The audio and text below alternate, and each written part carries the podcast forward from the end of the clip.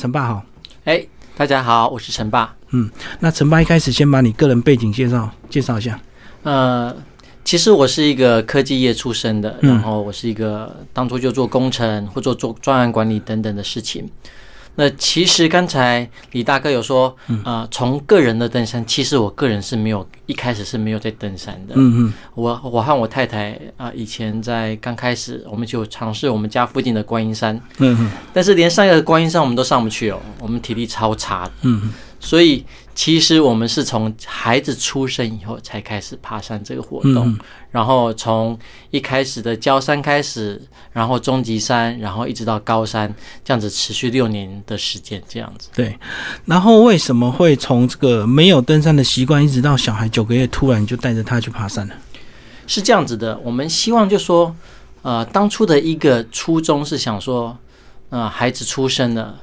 那么我们有什么样子可以给孩子不一样的生活？难道是现在我们的教育方式其实很多时候都是像我们可能要去补习班，嗯，然后为了升学而教，然后为了呃更好为的工作而学习。那么我们真正的希望能够让孩子有一个是有冒险的精神，嗯，然后能够有更好的挫折容忍力，能够在山西这么普遍的情况下，我们也。不希望他能会接触山西，接触这么多，嗯，所以因为这样的原因，我们希望带到户外。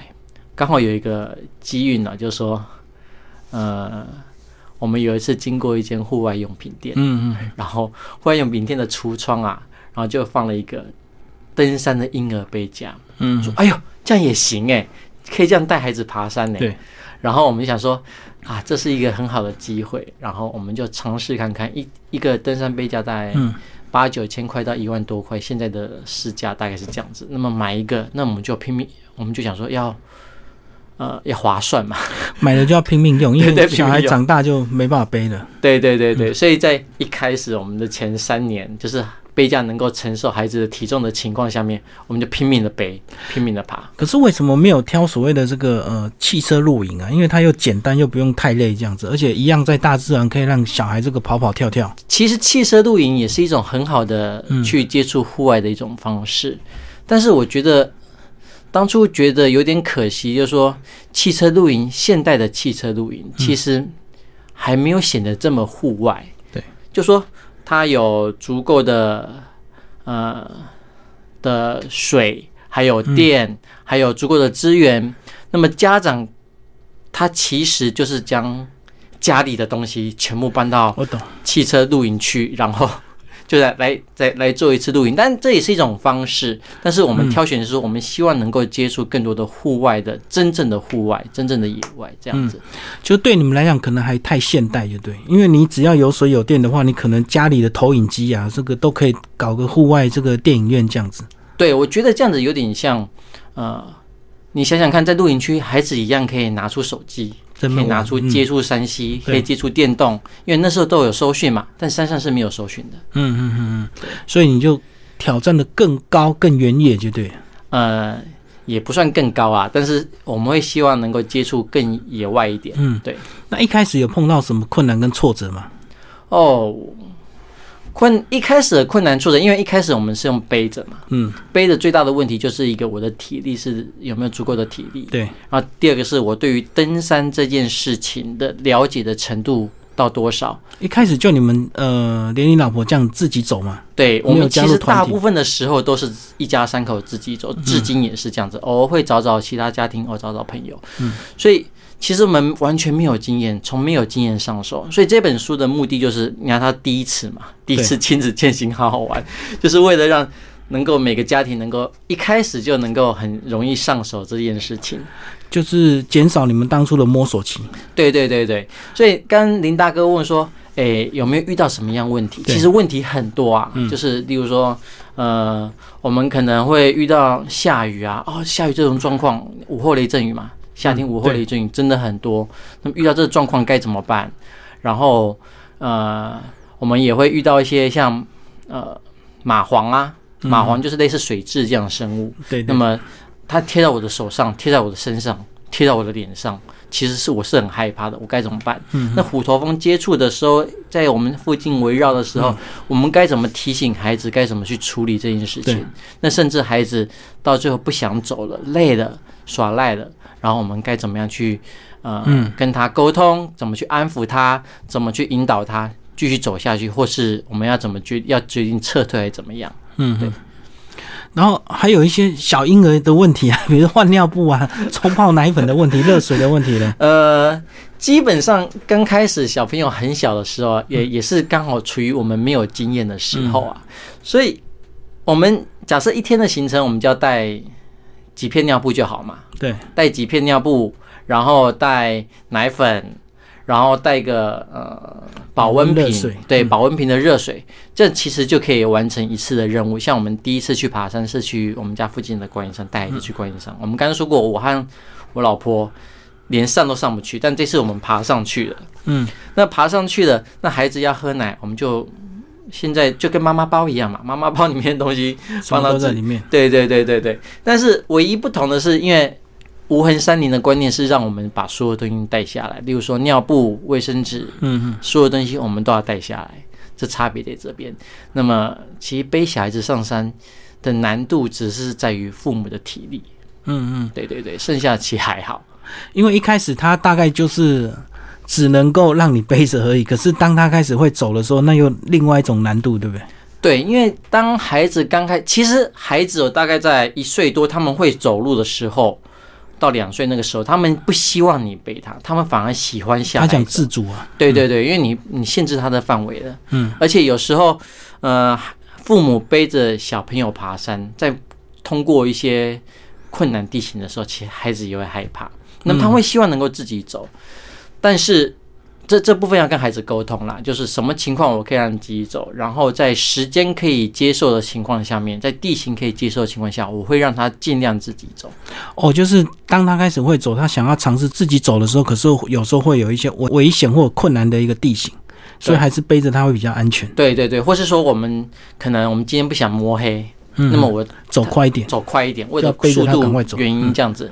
然后刚才李大哥说，如果他开始自己走了呢，开始自己走就是另外一个新的问题，就是说怎么让他走完全程，或者在什么这样的情况下，我们决定说啊，该下山了，这样子，这是另外一件事情。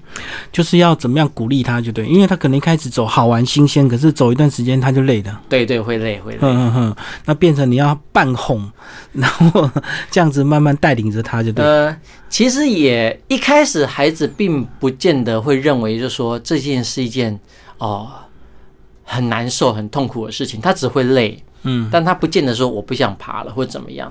其实有一些小方式可以可以提供参考啦，就对说像我们平常不会给孩子去吃任何的糖果，嗯嗯，或是吃任何的呃这样的零食，几乎都不会。在家里是没有在吃零食，但是在山去商上的时候，我们在去之前，我们会让他去，哎、我们去便利商店，嗯，你挑一个你喜欢的。一包零食，例如说软糖啊，嗯一小包这样子，我们我们这个行程你都可以吃这一包。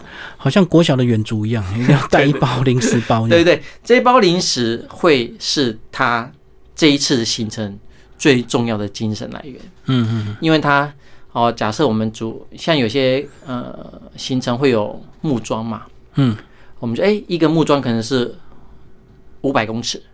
那么说，哎，我们走这五百公尺一根木桩，哦，我看到们吃一颗，，对对，吃一颗糖。嗯。那么他吃这一颗糖的时候，他是会很兴奋的，很开心的，因为他是他辛苦得到的。嗯，不是啊，我在家里我要糖，然后我就拿到糖了，而是他很努力的拿到这一颗糖。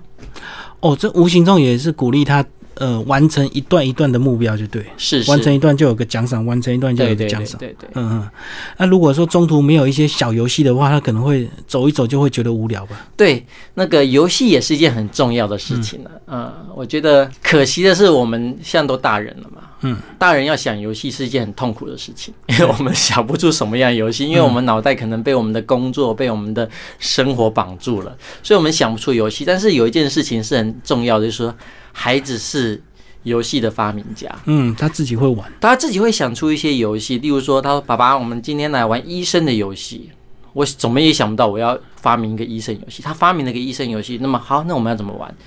他，所以我们在这个过程中，我们称孩子为游戏的领队。嗯嗯，那么孩子只需要领导我们玩这个游戏，那么身为队员的父母、成人、大人、其他的人就配合领队做完成游戏这件事情。那么他要当医生，那么就当病人嘛。嗯嗯，哎，你就 一号，然后我说一号，一号病人进来了，然后接着妈妈是二号，二号妈妈进来了，然后下三号可能是有阿姨有跟的，或者是有叔叔跟的，那进来，的全队要配合着孩子，那么孩子就会在这个过程中很享受这个这个过程，他不会觉得那是一件很痛苦，他觉得很愉快，嗯，所以至今他还会说，呃，有时候他会跟我说，哎，爸爸那一次我去什么样的行程，我好开心哦。为什么？因为跟你们大家玩的很开心。嗯嗯，他不会认为那个行程是很累，他对觉他只记得那件事已经是很开心的。可能印象最深刻是那个游戏，对游戏，然后还有另外一点就是登上山顶的时候那种成就感，因为嗯孩子或许对登顶没有这么样的感觉，他登顶对他来说是没有意义的。通常是成人比较喜欢登顶，对。对，但是他登顶以后，他可能可以拿着他的小玩偶啊，嗯，然后跟着拍照秀一下，秀一下，他会很开心。所以现在我们有自己准备的一台相机给他，就是一个、哦儿童相机，呃不是儿童相机，就是真的相机，嗯。是那种数位相机，但便宜的，一两千块。嗯，然后在一次圣诞节送他的，嗯，然后他就出门的时候他就带那个相机，然后带他玩哦，他就跟山顶照相，然后他看到过程中有好可爱的昆虫。有植物，他就拿去照相，这是他享受过程的一个方式。就他有他的自主性啊，就不用什么都要拿，因为有时候你拿你的手机给他拍，有时候也怕他摔倒，所以是是有那种呃，我刚刚讲的儿童相机有有些它是其实也是便宜相机的意思，哦，真的，只是它做的比较卡通，然后整个框是有点塑胶框，所以不怕摔这样子。太摔，画质是有点差了，不过至少他的那个作品他会自己很珍惜，很有成就。对对对，对嗯嗯是。那当你们爬了几年，开始有经验的时候，你什么时候才开始思考说是不是要所谓的团体的一个亲子登山？因为让他可以跟一些同年纪的小朋友能够更多的一个互动。你那时候是不是也会思考这个问题？呃，我有想过，因为其实全家一起出发，你看大眼瞪小眼，对啊，就是啊，整天就是面对爸爸妈妈，家里爸爸妈妈出来也是爸爸妈妈，然后有时候爸爸妈妈也会发脾气嘛，心情不好嘛，然后孩子是在这个权威下面他是弱势，无辜的，因为有时候你们父母吵架，他就很尴尬，对不对？是，所以他会希望能够在这个旅程中能够，哎，我可不可以找那个姐姐去？我可以找那自己的朋友，找什么什么什么妹妹去这样子。那么在这种情况下，我们也会希望说，哎，有其他家庭来陪伴，是一件很好的事情。小朋友玩小朋友的，对，没错，大人聊大人的，然后我们只要确保他那个安全就好了。嗯所以这样的情况下面，我们会。开始去寻找合适的家庭，例如说，我们今天要找一个没有经验的家庭，嗯，我们就想说，哎，那我们去回到简单的行程，例如说，呃，以前的观音山，或是呃江浙辽山这些很简单的行程，然后小朋友一群小朋友很开心，嗯对，然后大人也走得很开心，到了山顶聊聊天、讲讲话，然后吃要吃个东西零食，然后再下山。我觉得这是有小朋友一起跟的这种行程哦，他们的速度会超快的，嗯，他们会超开心的，他们会超享受的。因为他们跑跑跳跳嘛。对对对对，那如果他自己走的话，那可能就没有那个劲嘛。对对有可能对。嗯嗯嗯，而且这个家庭多的时候，有时候到了呃目标地的时候，有时候就变成一个这个呃聚餐联谊啊，这个什么各家一定会都会带一些有的没的，然后就大家聊起来。对，零食啊、水果啊、都有。对，那你是怎么去找这些家庭？因为你自己本身那个经营这个亲子登山的一个版主嘛，你们那个社团是不是也有这样的一个邀约？呃，社团里面有很哎，社团里面现在有四千多人。嗯，那四千多人里面，如果说，但也不是所有的父母都在里面呐、对啊，所以有些是妈妈在里面，有些是爸爸在里面，所以我预估大概有两到三千多个家庭在里面。嗯嗯，然后这些家庭有些是比较用观看的方式、潜水的方式，但有些家庭会主动的邀请，对对说一起我们一起去爬个山，我今天要去哪里，你们要不要一起来？嗯所以我们当初建立这个社团这个平台的目的，就是说让大家在亲子践行这个过程中，可能会遇到一些问题。你有什么疑问？嗯，我装备该怎么准备？小朋友会不会冷？然后还有李大哥刚刚问的，哎，有没有尿布的问题等等，我该怎么处理？嗯，然后这这是问题的询问。然后第二个是说，我们可以邀请其他的家庭一起出门，然后能够让亲子践行这件事情，并不会那么孤单。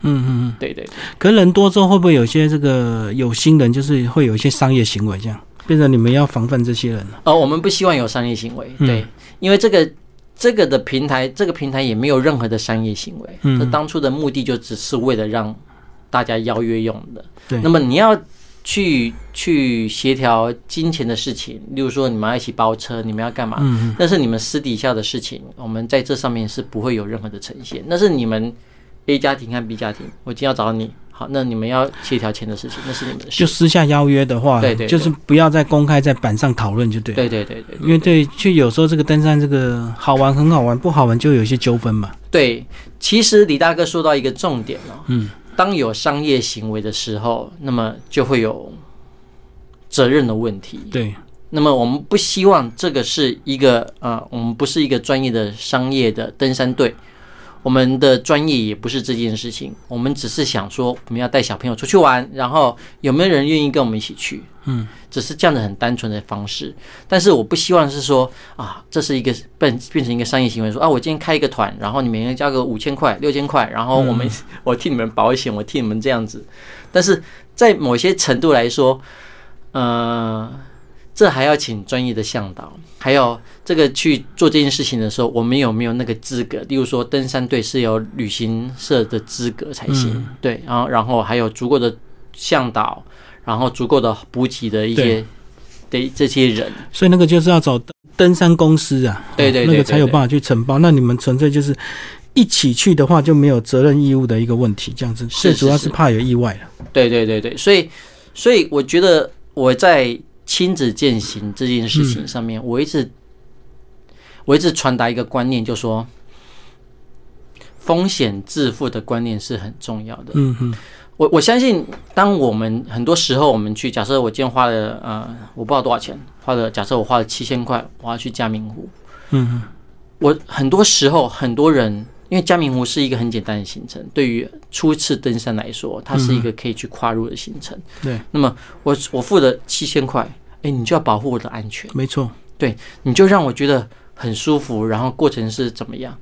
但是你要知道一件事情哦，一个向导他要他要照顾多少人？对而且还这么多小朋友，这么多儿童。对，你要你你他要照顾这么多人，他要为这么多人负责安全这件事情，是他会负责你安全，但是其实你要知道很重要的一件事情是，安全永远是在自己手上的。嗯嗯，所以跟其他家庭出去也是一样，你要讲把安全绑在自己的手上，自己孩子安全和自己安全都绑在自己手上。我假设我今天要约一个行程，我们要去呃阳明山的嗯国家公园的七星山好了，我们要去七星山哦，今天有几个家庭？五个家庭。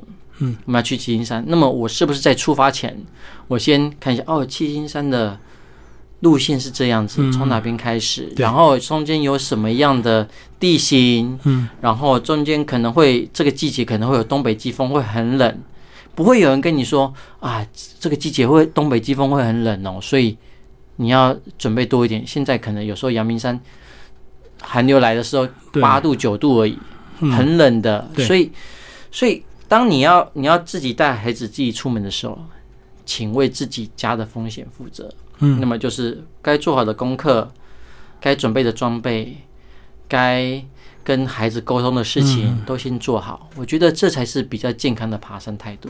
而且像急救包啊，你总不能自己小孩受伤你才到处去跟人家借急救包，那个本来就是是自己家庭自己都要有个基本的配备。对，每个家庭都要每个急救包，然后而且别人不知道你家的一些身体状况，例如说我孩子有什么样，原本就有什么身体状况，他需要什么药，特殊体质，对，然后我们可能要先去去之前，我要先去跟诊所拿预备的药，就是都要自己准备好。嗯，如果这样子你指望别人准备的话，就有点不负责任。对对对对对对啊，好，我们刚刚聊的大概都是一天的一个这个呃行程该注意的事情。那如果说讲到过夜的话，是不是准备的东西就更复杂，对不对？包括背包要怎么背，小孩的儿童背包也要帮他准备好，这样子。是，呃，过夜行程其实是另外一件事情哦。嗯过夜有分两种，一种是台湾有山屋，对对，住山上有很多山屋，嗯山屋有很豪华的，例如说玉山的白云山庄，嗯。然后奇来南华的天池山庄，也有很简陋的山屋。嗯，但不管是什么山屋，我们都跟搭帐篷只差在一个装备，就是帐篷而已，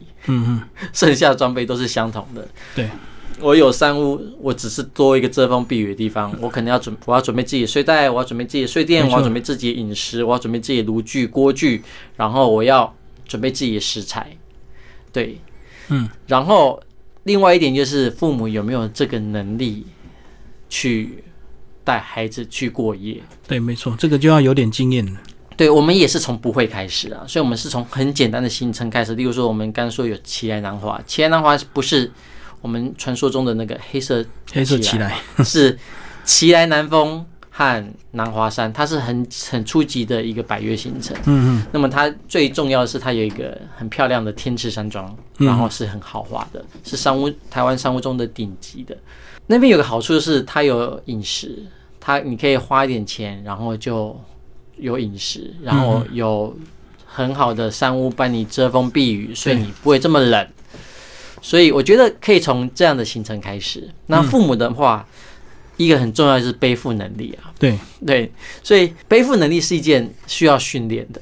嗯嗯，对，所以我我其实我们当初刚刚开始在做这件事之前，因为我已经有背孩子一些年了，对对，体力有有从，这孩子越长越大，越长越大，然后我就背负能力就越来越好，越来越好，越来越好。嗯，跟着他的重量嘛。对对对对，那么当然另外就是买登山背包这件事情。嗯，买重装背包其实是一件很重要的事情。你要怎么样买一个合适的重装背包？我觉得不管是重装或轻装背包，很重要的是你一定要去到户外用品店买。嗯，我我现在很多网购嘛，但网购你永远都不知道那背包适不适合你。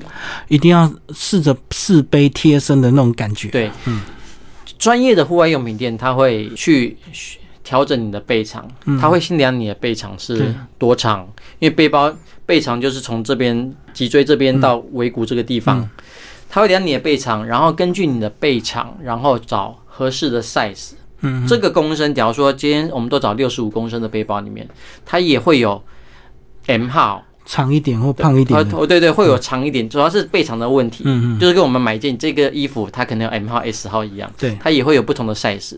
那找到这个 size 以后，一般的户外用品店会塞十公斤以上的沙袋或是装备进去，嗯，塞满满的，然后让你的司机去试背。然后你背起来不舒服或怎么样，或感受如何，你都可以直接体体会。所以我们刚刚有说一个儿童的婴儿背架，对，嗯，他其实也是要做一样的事情，就是我要带孩子去，让让孩子要调整就对，对。也要调整，找适合的 size。对，嗯，那么还然后要从简单的行程开始。对入门级的那个山了。嗯，对对对对对，然后呃，儿童背包你都会让你的小孩里面背什么？因为我知道一定会有他专属的小玩偶嘛，一些小玩具，他的小点心这样子。对，呃，基本上我们会希望能够他让他自己有一些独立负责的嗯观念，就是说他自己会决定自己要带什么玩具。我们会要求说你要带什么玩具，你就要自己背，那就会有自己的重量。所以我们会提醒他说，你今天带的，假设他今天要带的一盒彩色笔，哦，彩色笔就重啦。对，但是如果说你真的要画画，你可以带比较简单的几支色铅笔就可以解决的。然后他会带一些图纸，然后还有刚才李大哥说的小朋友的玩偶，他一定会带。对对，他的朋友，对，他是他是他的朋友。另外一点就是，我们会希望能够他自己背他自己的雨衣、嗯，水壶，水壶，然后一些零食，然后还有保暖衣物，嗯嗯，大约就是这样。还有一些遮阳帽啊，比较基础的。那么孩子的背包，我们的一般的希望是说，不要超过孩子体重的四分之一。哦，对对，因为孩子还在发发育中发育中，我们太重其实对他来说是一个很大的压迫，所以不要超过体他们体重的四分之一。单单成人来说，应该是不要超过三分之一啦。嗯，对对成人可以承受的重量跟身体的比例可以提高，就对。对对对对，让孩子我也希望在四分之一左右。嗯嗯，对对那你们一路不管是所谓的入门山，或者是难度的一个山，你们在整个爬山的心态是。呃，有些人爬山是为了攻顶嘛，可是是。带着小朋友就不能够目标这么明确嘛，一定要随机对不对？随机调整这样。我们会有一个所谓的定一个目标，说我们今天要去哪里。嗯哼，例如说，我们我们说刚才七星山好了，我们今天要去七星山，但是我们会跟孩子说我们要去七星山，嗯，目标就是往这边攻攻顶，但是我们不会一直强调这件事情是你一定要给我攻顶，嗯哼，我们会根据你的状况，或是说你根据你的心情去调整这个目标，一定要不要一定功底，嗯，但是最重要的是过程好不好玩。对，对，所以假设我们要去七星山的过程，我们可能会在路边去找，有时候会有野草莓啊，嗯。有时候会有呃利文石龙子啊，嗯。有时候会有一些我们什么什么潘氏蜥蜴啊？呃，对对，对对对，他会有在那边爬，或是会会看看蚂蚁，嗯，然后会聊聊天，讲讲故事，然后我们就一路这样往上面走，享受这个过程。有时候跟攻顶是，哎，就攻顶了。嗯，不知不觉。不知不觉的，它并不是啊，我们要赶快攻刻刻意攻顶。可是你这样子会不会一路上你就一定要吸收很多这个动植物、生物相关的一个知识？因为小朋友看到什么都会问，那你总不能什么都不知道嘛？其实这部分是我和我太太最大的问题，是我们真的都不知道。就不是本科就对。对对对，但是我们会把它拍下来，嗯嗯，然后说跟孩子说我们回家查。对，所以其实很多的些动植物都是我们开始爬山以后，然后我们经过拍回照、家认识回家认识，然后或是去问一些朋友，然后他们去跟我们讲的，哦，原来是这件事情，然后我们再更深入查查考这件事情，然后孩子也在过程中学习去查资料，去怎么去找自己喜欢的东西，这样子。所以变成有些东西他自己也会拍照回家查，就对。对，会拍照回家，但是我们不会让他自己上网啊，我们会陪着他一起去查这件事情。哦，原来是呃这个的生物是怎么样的习性，对，然后在哪些地方，对，可是，一路爬到六岁，他也经历了人生的很多那种呃人格的一个发展期。那是不是会爬一爬，突然情绪不好，或者是突然忧郁，或突然哭了？有没有遇到这种状况？呃，会有因为挫折或是很累，然后他会哭。嗯，在这种情况下面，其实我们会让他好好休息一对下。例如说，累这件事情一定会发生的，因为连成人都会累。对啊，当然。所以不要说小朋友这么小的朋友，他也会累啊。所以首先，我觉得让孩子中间睡午觉，这是你可以去拿捏的这件事情。哦，到哪个点可以？对对，我们可以说我们到哪个点，然后这刚好是这个时间，我们可以睡个午觉。呃，我们曾经像呃我们孩子去三三岁的时候，他他自己去走到那个什么，我们刚说那奇来南华的天池山庄啊，他走这个过程到那个云开宝线索的时候，我们给他睡了两个多小时，嗯，午觉，我们就地上一铺，然后睡垫一铺，对，然后就开始睡了，然后一家人那边大家都睡。睡睡觉，一家人在那边睡觉。嗯但我们大人可能半小时就醒了，但是孩子就睡了整整两个小时。嗯，然后我觉得这个休息对他往后的这个段路程，他很帮助很大，因为他起来他的体力又来了，又来电了。对对对对，只是说可能会摸黑，但摸黑这是我们亲子践行一定要会遇到的情况，所以这摸黑我们是有是有把就是状况都有列入。对对，列入我们的想法之中。所以，所以孩子会累，所以让他休息。但如果说你没有那么长的时间让他休息，那就让他睡半小时内，不要让他进入熟睡期，那就很难叫起来了，起来反而会很累。然后另外一点就是说，他真的呃遇到挫折很难过的时候，我觉得给他安慰是很重要的。嗯嗯，让他坐下来拥抱安慰，然后给他提醒说，我们今天一定要到达某个目标，因为我们定了这个目标，达成目标也是一个给孩孩子很重要的一个观念，就是我们不能半途而废。嗯嗯，那么我们要撤退的情况下面是什么样的情况下我们才能撤退？这件事情我没有跟孩子沟通过，例如说天气极不稳定，嗯，对于我们的安全会有影响。遇过我们家无法跨过的地形，这是会造成危险的事情。家里任何成员的身体状况嗯，是有问题的，对，我们会撤退。剩剩下情况，其实我们撤退的机会很少，嗯嗯，所以孩子都很清楚说，我们在这个原则下面我们会撤退，其他的时候我们就算是下雨，我们也会到达目标。嗯嗯，所以其实，在这些年的尝试和沟通以后，其实孩子还蛮习惯，就说我们今天要达到这个目标，就一定要到就对。对，一定会到。嗯，有时候假设三天的行程你不到，其实也蛮危险的。所以到六岁就已经一年级了，然后你有感受到你这么多年这个陪伴他登山的这种经验，他在小学入学之后，他那种独立自主或者是他那种主观都会超龄，对不对？呃，有时候超龄我不敢说啦，嗯但是它的稳定性是高的。嗯然后很重要一点是我发现他跟成人比较会，他有能力跟成人相处。嗯，我记得我小时候我在跟大人相处的时候，我会害怕，我会害羞，嗯我会不敢讲话。对，但是我发现他不一样。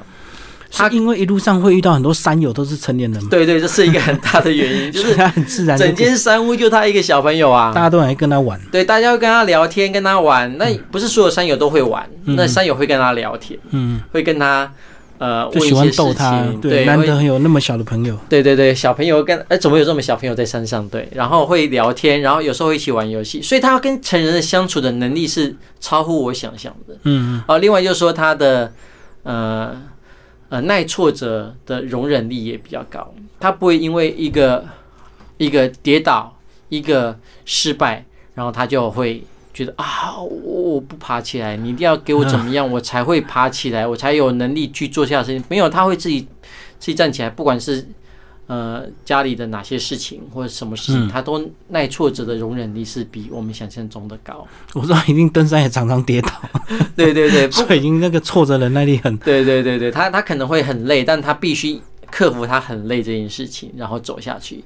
在平常的生活和呃学校生活也一样，他遇到一些很累的事情，他遇到他无法过关的事情，那么他要怎么去克服这件事情？我相信这对他未来的人生，未来人生并不是就小学这一段时间，还有中学，还有大学，还有未来更久的时间，他要工作。嗯，我相信这对他来说是很有帮助的。你们现在开始有让他自主安排了吗？他来帮你们排登山行程。我们会跟他讨论。嗯在这个年纪，我们会说，我们今天要去这个行程，那么我们来讨论一下，我们今这这个行程会遇到什么事情？嗯，那你想参与什么事情？你想玩什么游戏？你想带什么东西？或是说，在山屋里面，你想做什么事情？嗯，目前只到这个程度，他还没有能力说啊，要如何规划行程，因为他看不懂等高线，他看不懂地图。但是我们会让他知道说这些事情会发生什么事情。嗯，对，就已经可以跟他一起讨论，就对。对对对对。重点是他也开始听得懂你们要讨论的事情了。对对，我们要接着要睡帐篷哦，他知道睡帐篷什么感觉。嗯啊，我们这次会遇到下雨，他知道在高山上遇到下雨会什么感觉。嗯嗯然后就是要爬要有攀爬，他知道什么叫攀爬。嗯，对。好，然后在你们登山的时候，如果说你跟你太太意见不符合的时候，有时候你们怎么沟通？因为毕竟带着一个小孩，他只能泪汪汪看着你们，不知所措。这个这个机会很少哎、哇，你们沟通都都这么对，因为因为我们在在我们就像我们刚才说的，我们有定下原则，什么样的情况下面我们会撤退，什么样的情况下我们会走，剩下的事情就是我们要怎么去克服这件事情的。其实有时候成人也是一样，成人也会遇到挫折，也会难过。例如说，呃，在孩子四岁的时候，我们去了嘉明湖，嗯，我们在去之前，我们看到天气是四天都，我们安排四天行的，四天都是晴朗的，嗯，但是到了第一天开始走的那一天，结果旁边生成了一个呃热带气流吧，就快要变台风的。对对，热带气流，然后突然就下雨了，嗯。然后接着我们就淋了四天的雨，嗯，哇，那个真的很痛苦。哦，你们那时候还没有雨备，就对。哦，我们没有雨备，我们没有做任何的雨备，因为我们已经到那边了。哦。因为你要去一趟嘉明湖，你要先坐火车，一直坐到坐到池上，嗯。坐台东池上，然后再包车，包车，然后包到向阳森林游乐区，嗯就开始走。所以啊，遇到这种情况下面，其实我们在这种情况下面，发现这个天气我们是可以走的。嗯但走的过程其实很痛苦的，对，连大人都觉得很痛苦，然后我嘴巴在骂脏话说啊，这什么什么鬼行程，嗯，怎么会这么痛苦呢？然后，但在这个过程中，就是说，其实我们在这个行程，我们发现还是比我们想象中的有，呃，意志比我们想象中的坚定，嗯然后耐受性比我们想象中的强。嗯，其实那个行程我比较痛苦，妈妈比较痛苦，我们觉得我哦，因为你们很挫折，对。对对对，我们很挫折，但是我们没有因此而吵架，因为其实在这个时候，我们家很像是整个家都统一过的，嗯，要吵架的机会很少。对，那不吵架，你们出去怎么分工？就是说，谁决定行程，谁决定要带什么东西，这样子。呃，大部分的时候，其实我和我太太分工还蛮明确的，嗯吃饭的我负责，睡觉的我负责，然后其大部分东西都是我负责，但是衣着相方面是他负责，嗯嗯，所以在这方面其实还分的还蛮清楚的。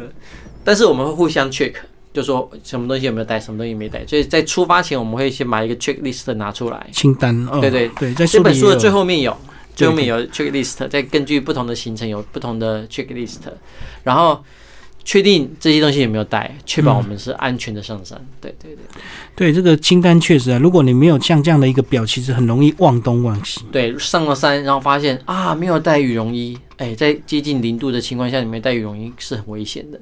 嗯，然后没有带有带食物，没有带炉，或是没有带瓦斯，怎么煮？嗯对所以其实是不是最好的方式就是你要有一个固定的包包，全部都是放这些东西，这样才不会你这样子分散在家里各地，有时候拼拼凑凑，难免就会忘我东忘们有个。柜子就是装备啊，对，对，我们这有一个装备柜，就专门从那边拿出来就对。对，然后要拿什么，反正都在这边拿。衣服也是这样，衣服爬山的衣服是跟平常的衣服是分开。分开的，对对对这样子是才能够确保你不会忘记这样子。对对对对对，嗯嗯嗯，就跟有些人常出国，他出国的东西也几乎都放在行李箱，哦，真的，免得你你如果平常还要拿出来用的话，你可能是不是下次又忘记放回去？对对对然，后到了出国之后才发现，哇，什么东西很重要这样。是是。好，那像小孩这个以你们这样的一个年纪，他有什么东西是你们家长一定要帮他必备的东西？就是他自己不会想到，但但是你们要帮他准备的。其实孩子就只会想到要玩的东西啊，嗯，对他只会想到他的玩具啊，是，呃，家长就是帮他准备衣物。比如说护肤的啦，或者是防晒的这些有的没的，哦哦，是不是对，都要？哦，保养品这一部分哦，嗯。保养品这部分，第一个是在夏天的时候，嗯。防蚊疫超级重要的。是，对，像我们所以你们是那种喷洒式的吗？对我们会用喷的，对对对对，用喷现。在有标榜环保式、环保型的，我不知道那个成分是有有什么样的一个差别。呃，其实就是说有精油的、啊，像像书的后面有一个那个什么精油的，哦，我懂，对对，有一个精油的，嗯那有精油的对于我们的皮肤刺激性是低的，嗯嗯对，它是天然嗯，的，就天然的比较好。对对对对嗯对，所以防蚊衣一定要有，在嗯。夏天的时候，那个要不然蚊虫一直在身旁边飞，很痛苦啊，很痛苦，嗯那个真的是折磨。然后第二个是防晒乳一定要有，嗯，在不管假设今天像天今天天气阴阴的嘛，对不对？在山上的紫外线很强，哦，紫外线无所不在，对不是看太阳出对对对，你在山上越越高，那紫外线越强。嗯，你诶今这次行程都阴阴的，回来晒伤了。嗯这是会发生的。嗯，所以防晒乳要有，然后第三个是乳保湿乳液要有。嗯嗯，保湿乳液就是能够确保我们，因为山上很干啊，对啊对啊。那保湿乳液要有。嗯，其实这几个这几个是比较基本的。哎，可是急救箱里面一定要有一些基本的这个药品嘛？那大概有哪一些？因为我们刚刚讲的那个虎头蜂啦，或者是蚂蟥像这些东西，如果接触到皮肤的话呢，呃，虎头蜂哦，用虎头涂料，蜂，虎头蜂被蛰就赶快走吧。嗯，对快跑，对，这本书有写说面对虎头蜂该怎么办，嗯，但是我们不希望这种被蛰的事情发生。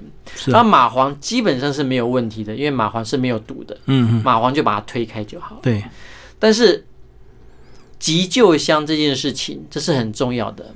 那急救箱有主要分几个几个大类哦，第一个是外伤用的，嗯嗯，第二个内服药品，对，第三个是自己所需的药品，个人物品，个人嗯。个人药品。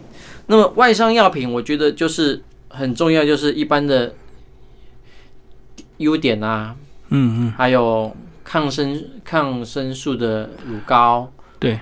对。外伤的话，几乎你买一个现成的急救包里面几乎都对，有，几乎有就这些东西，对对。对，然后还要带食盐生理食盐水，这是很重要的，嗯。因为在山上有时候你跌倒受伤，这是会充满着泥沙泥土的，嗯。先用我们都买那种干净的水干，净那种小小罐那种，一小罐小罐才不会重嘛，不是带买那对对对对一大罐的小罐的，然后喷一喷喷一喷，然后再再做包扎。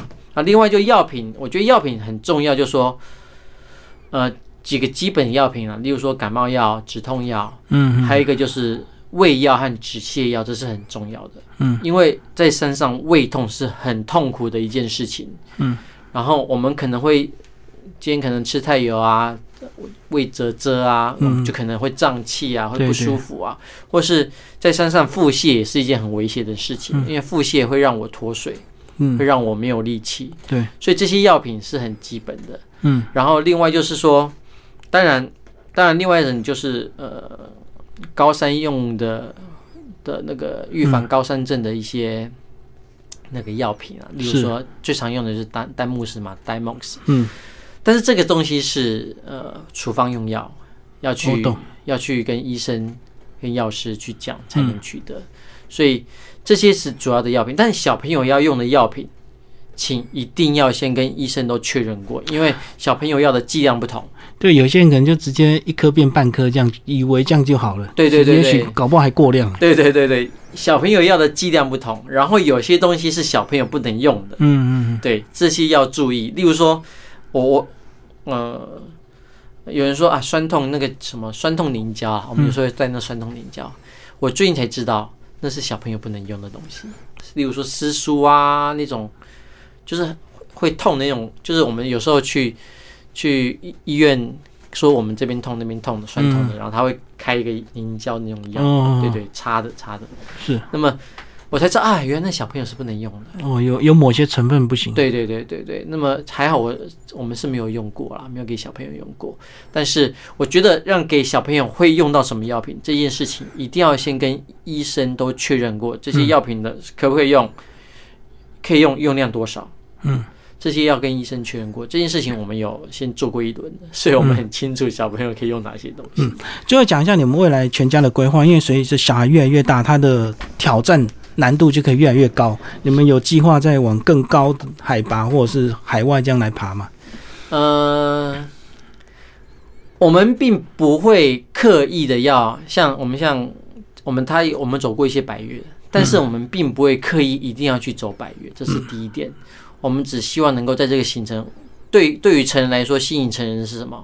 很漂亮的风景，对啊，很舒服的环境。嗯，对于孩子来说是什么？是很好玩的行程。这个行程有什么？嗯有水。这个行程有什么东西？有攀爬。嗯，这是对孩子来说，所以我们未来在台湾来说，当然还可能百越是免不了的，但是我们不会去刻意去追求说特别嗯高度难就对。特别难的行程，或是我们特别高度的行程。然后第二点就是说，我们会想会去海外做一些不同样的文化的一个践行活动，例如说我们在今年初我们已经去过一趟尼泊尔，是是是，对对，然后去尼泊尔这是我们家很棒的一个体验、啊，嗯就是啊，原来在不同的文化文化下面，在我们会有一些学霸向导，在不同的文化下面，他们的呃践行的模式是这样子，让小朋友去认识这些环境，然后这边这我们可以看到当地的生活环境是这么样的清苦，嗯，那边的水资源是这样的珍贵，嗯，然后等等的事情，我觉得借这件事情让孩子有更好的视野。嗯。当然，当然你我有些人会说我带小朋友去国外旅游啊，嗯，但是我觉得有很多时候国外旅游比较可惜的是说，它太观光了，嗯，太商业了，太商业了，太没办法去接触当地的文化。对，那么去国外爬山，可以接触当地的美景，然后你也可以借着这件事情更跟当地的向导有更多的沟通，我觉得是一件很好的事情。好，今天非常谢谢陈爸为大家介绍他的呃新书《第一次亲子践行好好玩》，高宝书版，谢谢。谢谢。